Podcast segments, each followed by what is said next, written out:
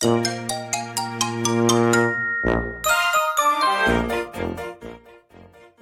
はおはようございます。おはようございます。ます今日はね、えー丘の上のミニミニ図書館の館長である門司智子さんをお呼びして、ちょっとね、未来の学校について、えーうんお話できればなと思います。ではね、えー、門司智子さん、よかったら自己紹介をお願いします。はい、ご紹介ありがとうございます。えっ、と、神奈川県横浜市から、えっ、と、自宅の玄関スペースで小さな図書館を作って、地域交流も兼ねて、えっ、と、ちょっとオリジナルの活動をしております。門司智子と申します。よろしくお願いします。お願いします。その活動となるね、きっかけがあれば、ぜひ教えてください。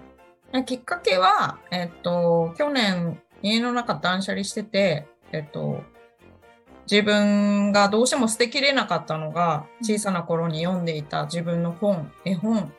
まあ、その他にも子育て中にすごく勉強になった、影響を受けた本は、どうしても捨てきれなくって、あ、これ、みんなも読めばいいのにって普通に単純にそう思って、家族に家に図書館作っていい？って言ったら、この人何言ってんの？ってまあ言われたんですけど、あの、まあそれとね、もう一つあの、その当時迷ってたんだけど、地域で、あの、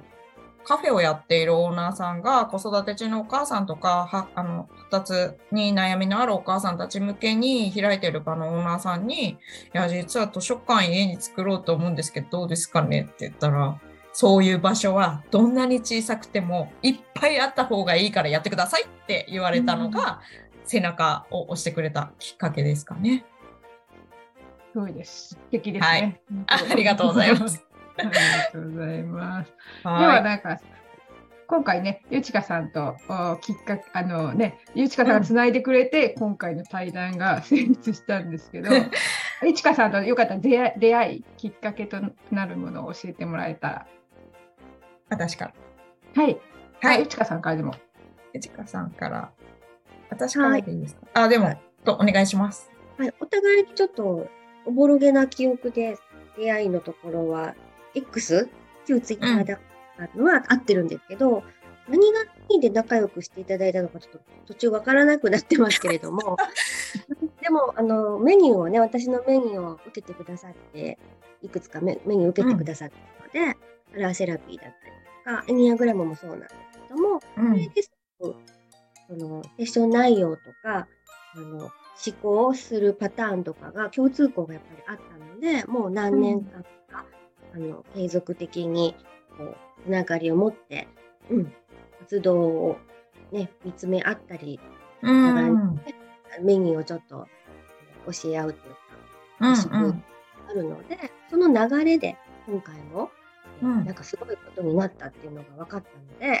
ねっていう内容ですよね。うん。それがちょうどこう、ミッキーがやりたいこととなんかリンクしてるような感じだったので、ぜひね、お話詳しく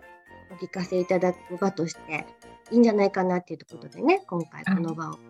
設けていただけましたので、お呼びできた喜びですね。ありがとうございます。ありがとうございます。まあ、私の中でね、えーうん。エニアグラムを自分のね、子供に伝えたりしていく中で、まあ、特にやっぱり気になっている子が長女なんですね。長女のタイプが、まあ、芸術家っていうところと観察者っていうところになっていて、いわゆるちょっと扱いにくい子っていう感じでしょうかね。世間から見たら。はいはい。まあ、すごくこう落ち込みやすいし、すごくこう顔にも出にくいし、っていうところで、すごくこうここ自分自身を責めてしまう傾向のある子なんですけど、まあ、この子をねエニアグラムで知った時にやっぱりすごくこうこういう子がやっぱり生きやすい世の中になってほしいなっていう中で、うんえーエニアグラムが使えたらすごくいいんじゃないかなっていうところで、でまあ、実際この長女はすごくエニアグラムに興味を持って、まあ、うん興味を持ったらとことん追求するタイプなんでね勝手にいろいろリサーチして調べるんですけど。えまあその中で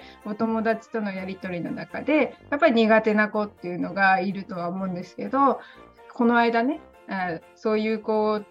なんかこの子またどのタイプかなって言い始めて、まあ、情報がないと分析できないからー、いろいろ話したりするんですけど、まあ、その中でその自分のね苦手なタイプの子が言っていることっていうのは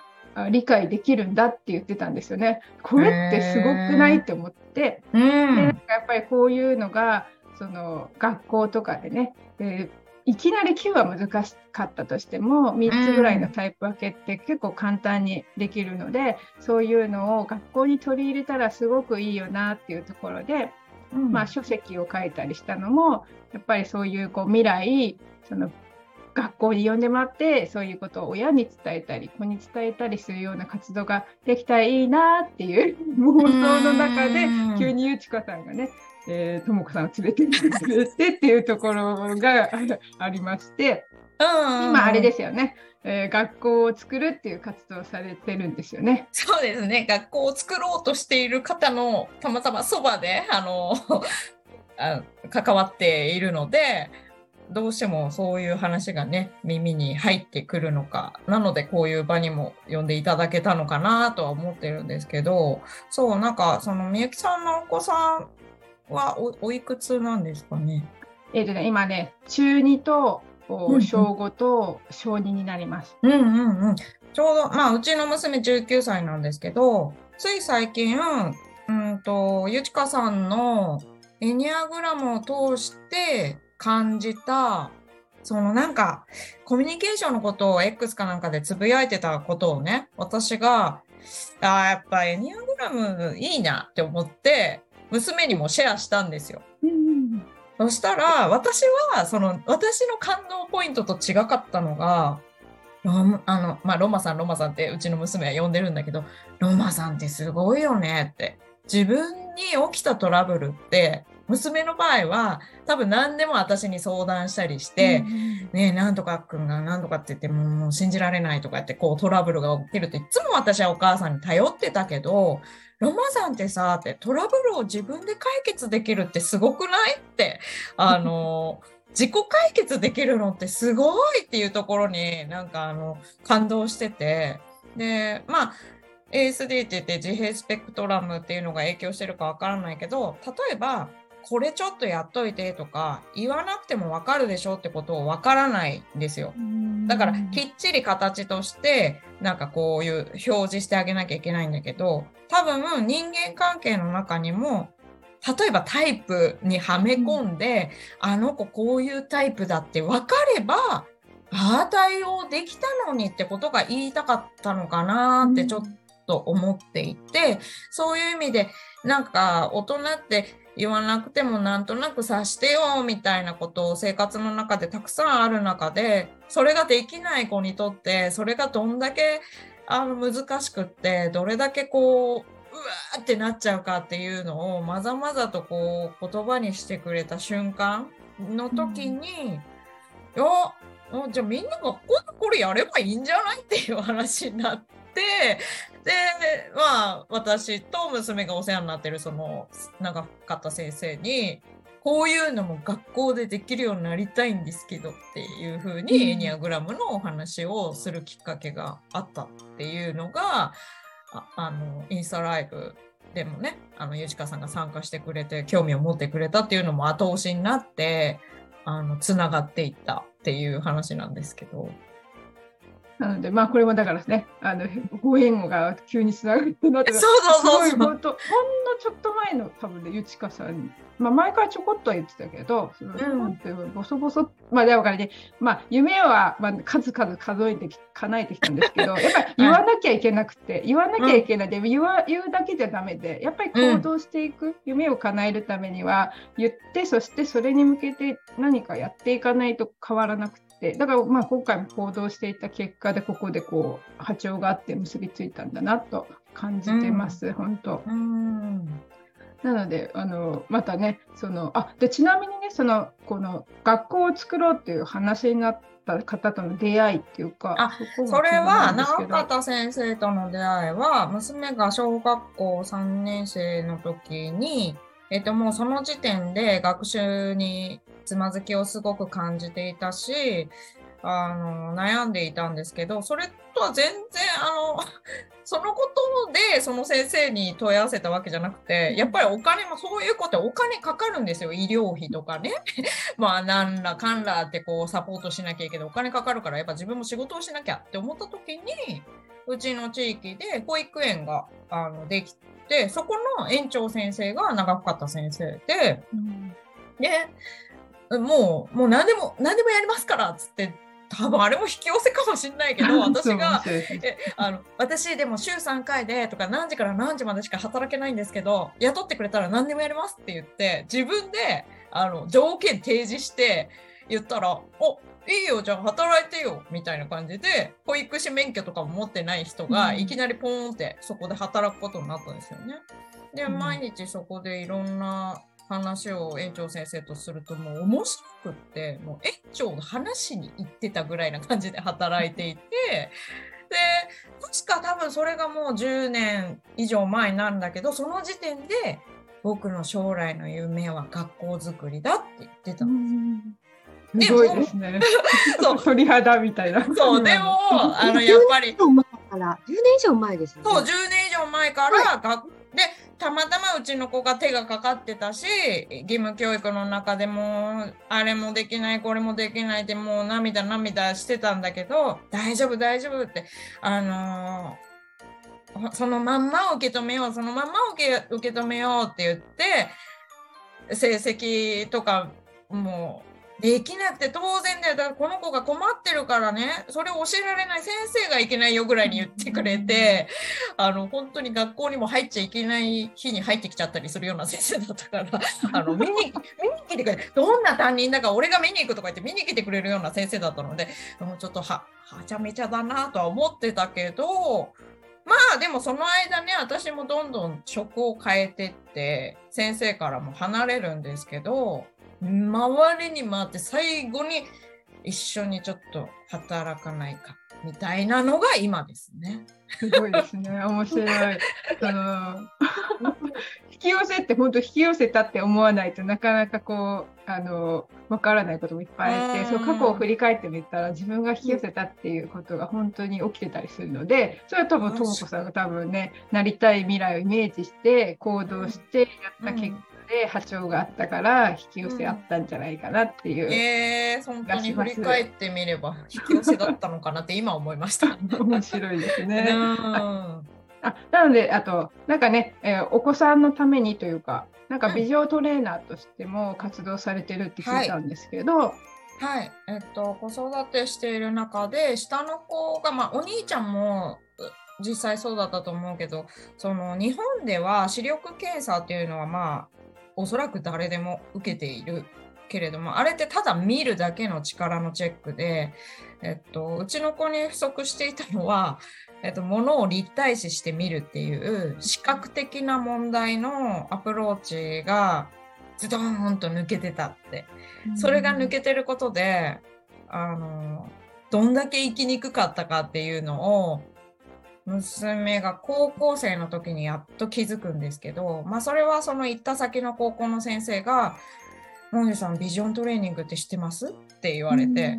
いや、知りませんって。で、その当時東京で、えっ、ー、と、目の学校って言ってビジョントレーニングをやってる先生がいて、そこで、まあ、検査を受けるんですけど、その時点でもう初めて聞くことだし、どうやらうちの子は目が悪いだけじゃないと。メガネを用意しただけの問題じゃないんだなっていうのはうっすり気づいてたけど、何をしていいかもわからないし、ただ事実を知っただけ。だけど、まあ、行った先の高校で、なんとそのビジョントレーニングに含まれるような要素のトレーニングを授業でしてくれてたんですよ。うん、そうすると、もう表情が変わったし、まあ、それだけじゃないけど学校のシステム自体も素晴らしかったけどあの本当にこれまで見たこともない娘の姿が見れた時に改めていやビジョントレーニングって何なんだろうって思ったのがきっかけで、いやもうこれはもう自分で学んでいこうって学びたった1時間のあの本当に無料の勉強会参加しただけでもう走馬灯のように過去の自分のクエスチョンあの時なんで私の子育て、え、なんでみんなとうまくいかなかったんだろうっていうクエスチョンに全部答えが見えたっていうか、うん、あー、理由あったんだって思って、うん、その理由を知りたいっていう欲求だけで、ビジョントレーニングのトレーナーの資格に行き着いてしまったっていう。素晴らしいですね。はい。実際なんかそのトレーニングやってみてなんか関わるお子さんとか変化ありますか、えっと、まだ実際他のお子さんをあのトレーナーとして見たことはないんですけど、うん、あの今の実績としては自分の娘に毎日あの学びと同時にもうどんどん学んだことをすぐに導入してでうちの子の問題はあのシャイって分かります、うん、斜めのあのシャイっていうのはもう見た目でね黒目が飛んじゃってたりするから手術とかであの対応するんだけどもシャイ以外あシャシ以外にシャイって言って隠れシャシとも呼ばれてるんですけど自分たちが気を抜いた時に目を固定できない。あの内側に寄っちゃったり斜め上に行っちゃったりっていうのが原因で、えー、っと物を立体視できていないっていう現実がおそらく多分が今現在子どもたちの中にも隠れ写真の子がいっぱいいると思うんですけどそれがもうまんまとうちの子そうだったんですよ。あの目が動かせていないっていうのが気づいてでそれに対してのあのサポートこういうふうに毎日まあ1日5分とか本当に短い時間なんですけどアプローチすると絶対戻るからって言われてやって3ヶ月でシャイは直しました。で多分もう所作も変わってるし身近でやるその活動の幅が広がってるっていうかうん、そういう意味でなんとなく気づくことで具体的にこれができたとか成績が良くなったみたいなことはないかもしれないけど本当に生き生きしてるなって親が感じられるっていうのが一番のあの自分の実績だとは思っていてまあじゃあ我が子だけの話でしょって言われたらそれまでだけども申し訳ないけど私たちは同じ人間なので、うん、人間に対するアプローチっていうのを科学的にあのちゃんとお届けできると私は思っているので一人一人に合った科学的なアプローチをこれから絶対出せるって思ってます。うん。うんうんいやでも本当にあのー、ね見え方が変われば世界は変わるんじゃないかなと私もすごい思います。はい。やっぱりね、目の使い方っていうか、ちょっとだけまあビデオトレーニングのお話聞いたことあるんですけど、うん、それこそあのあの速読っていうところで落読だっけ？ちょっと曖昧になってますけどビデオトレーニングがあって、うん。うん、そこの右左右左はいはいはい、上下。どんどんやっぱ広がってきている。自分の中で広がってきている感じがあって、それもやっぱりね、日々のやっぱり視野が広い方がそれはまあボールも取れるだろうし、うん、実際こうね、ね、あの、よく考えてもできることも増えるだろうからそれがやっぱり自信になっていくっていうのは大きくあると思いますよね。ありますあります。うん。じゃあまたそういったそのビジョントレーナーとして、まあ、学校をね、はい、これから作って関わる中で、うん、まあ、どんな学校にしたいかとか、そういう思いはありますか、そうですね。たまたままあビジョントレーニングの話で言えばもうあの目のこうストレッチとかをこう想像される方多いんですけど主に多分80%ぐらいは体にアプローチするんで素材運動って言って大きな動きになってくるんですけどあのそれってもう未来の学校の体育でよくないみたいな。体育じゃなくてもうなんか体 をこうバージョンアップするみたいな時間が例えば1時間もらえたら私やりますよって思ったのが最初のきっかけで、その並びにああまあじゃあ自分の体うまく使えるようになったな。だけど人とのコミュニケーションなんかうまくいかねえなって思った時にいやエニオグラムとかもやっとけばいいんじゃないみたいなところが学校新しい学び場につながってほしいなっていうのが今現時点ではまだ、うん、こう思いだけなんですけど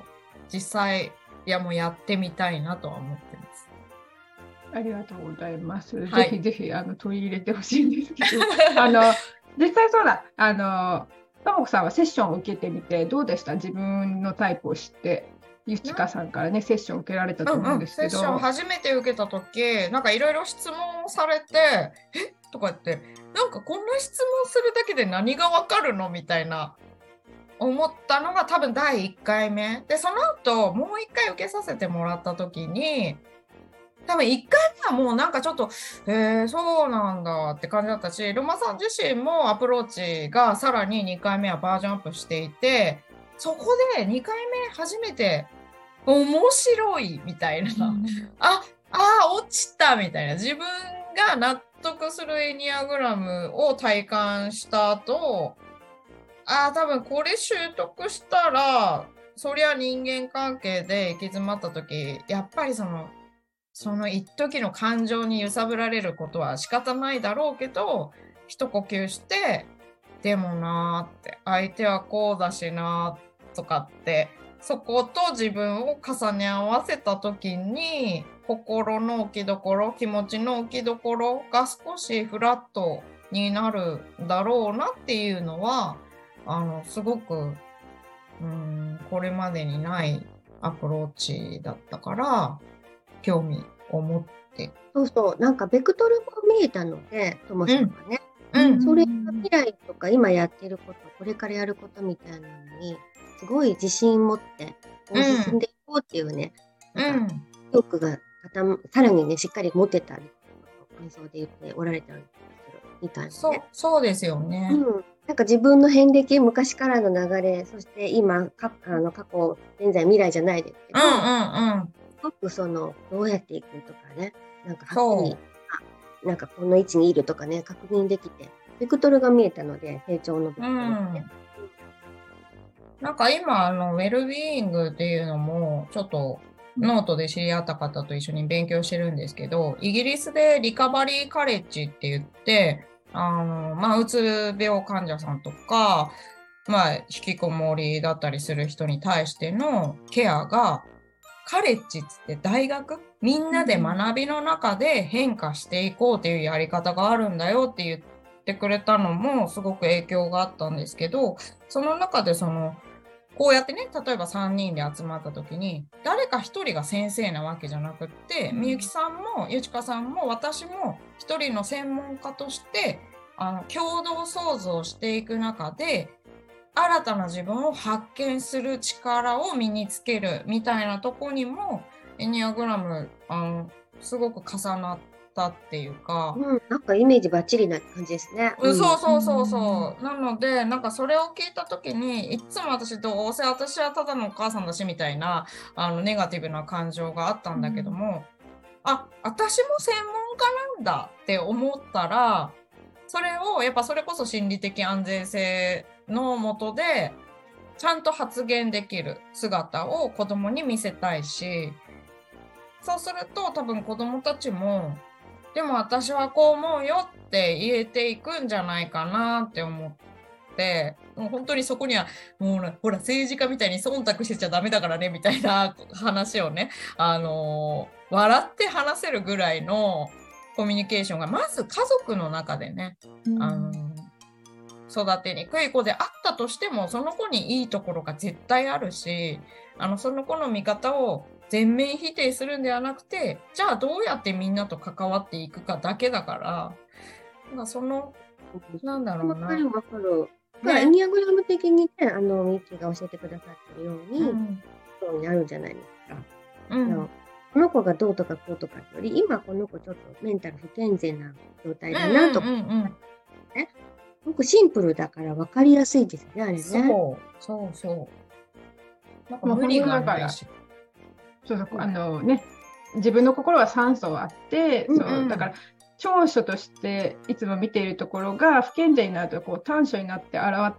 れていくるだけで、うんうんうんなんていうかな、その子はその子なんですよ。だから不健全な状態も不健全な状態もその子はその子で、でも不健全な状態っていうのはやっぱりストレス化によるものだったりするから、そこを取ってあげることで、すごくこう、また戻れる、また戻る力も持っている。まず自分を知って自分を整える力をつける相手を知って相手を理解するっていう力をつけることはすごくあの心のバランスをこう保ちやすくなるので、まあ、学校にも行きやすくなるしすごくお友達とも関わりやすくなるし家族でもね笑顔で過ごせるっていうところで、すごくこう大事なんじゃないかなと思ってます。なのでこの学校っていうもちろんだから家庭がまずやっぱり大事だといつも思っててまあ、家族が安定してないと外に行った時に、やっぱり何かあった時にこうやっぱりこう負けてしまうっていうかね、ね。あの立ち直れないっていう。うん、立ち直る場所がしっかりしてないとね。ううん。ん。取れない家庭に帰ってきたらまた戻れるみたいなのは絶対必要でその先としてやっぱり学校っていうところでしっかり子どもたちをこう見ていく大人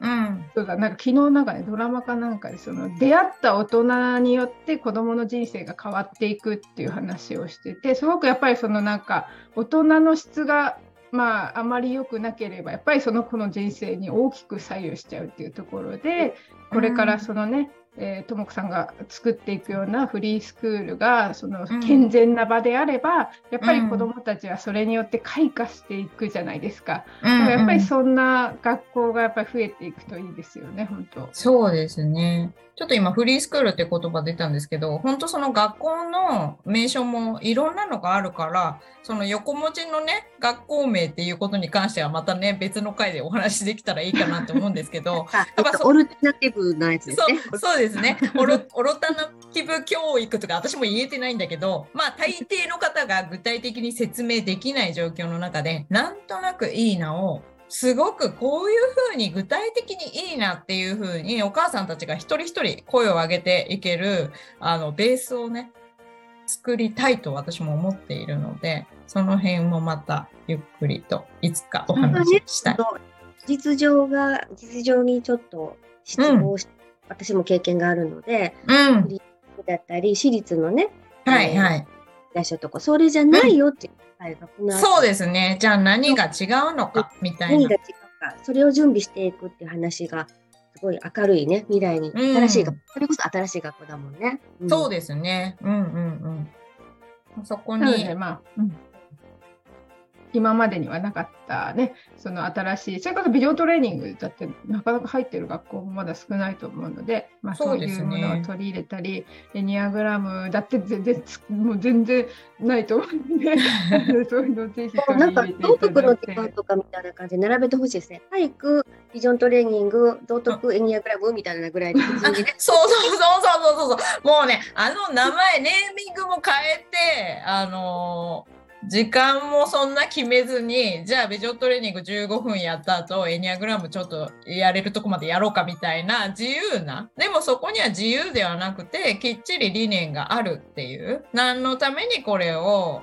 あの吸収してほしいのかっていうのを、やっぱ前に立つ人がしっかり、あのー理解しながらね、お届けするっていうのがすごく重要かなと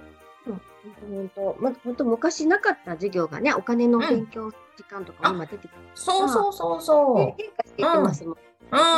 ん。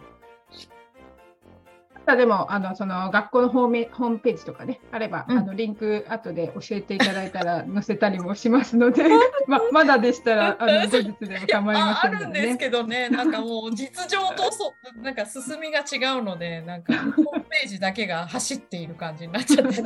それはその先生の性質が現れてるっていう意味で、エニアグラム試験で見たいっていう気持ちがちょっとありますよね。どういうタイプか見るとね、それあるい程度。やーもう、ちょっとあったらすぐ分かるような先生だと。あ わかりやすい。わわかりやすい、分かりやすい。もう本当に。うんまあ、なのであのエニアグラムの面白いところは、まあ、誕生日を使わなくても相手をねねじっくり関わったり観察することで分かる心理学なので、うんまあそういうのをぜひね取り入れた学校づくり楽しみにしてますのでありがとうございます。また引き続きねリアルな世界で見れるって嬉しいからワクワクしますよ。うんいやー、また新年度どうなってるかわかんないんですけど、ちょっとやるだけ、やるだけ活動を続けます。はい。い。やでも今までも引き寄せていらっしゃるから、うん。はい。あ ちなみにね、インドネシアのね、例で出すと、インドネシアはね、あの工事途中でもあのオープンします、お店が。なのであの、イオンがね、これから多分食品のとこだけオープンするんですけど、本当に 海外に行ったらそんなことはよくあること、あの工事も途中だけど、ここだけオープンとかありますんで、あの途中発信、見切り発信いいんじゃないかなと思います。でも私も実は密かにあの先生には長岡先生には言ってないけどもう自由にやっちゃったみたいな 勢いなのでちょっとそれすごくエールになりました今。うん、うん。なので、ぜひね、あのはい途中、なんか、ね、やっぱりやりながら修正でもいいと思うんですよ。どの商品だってそうですよね。あの、うん、それこそアップルがよく話題に出ますけど、iPhone だって出してからバージョンアップってしょっちゅうあるじゃないですか。うん、なので、やりながらバージョンアップする学校でいいんじゃないかなと思い確かに、常に変化する学校っていうことでね。子供たちと共にね、成長するような学校、オーダーメイドな感じで。はい。またね、あの機会がありましたら、またフリースクールのね、現状というかね、はい、そういったお話も聞かせていただけると嬉しいです。はい、ではもうライブの方、あ、ライブの方はね、これでおしまいにしたいと思います。ではご視聴ください。はい、ありがとうございました。ありがとうございました。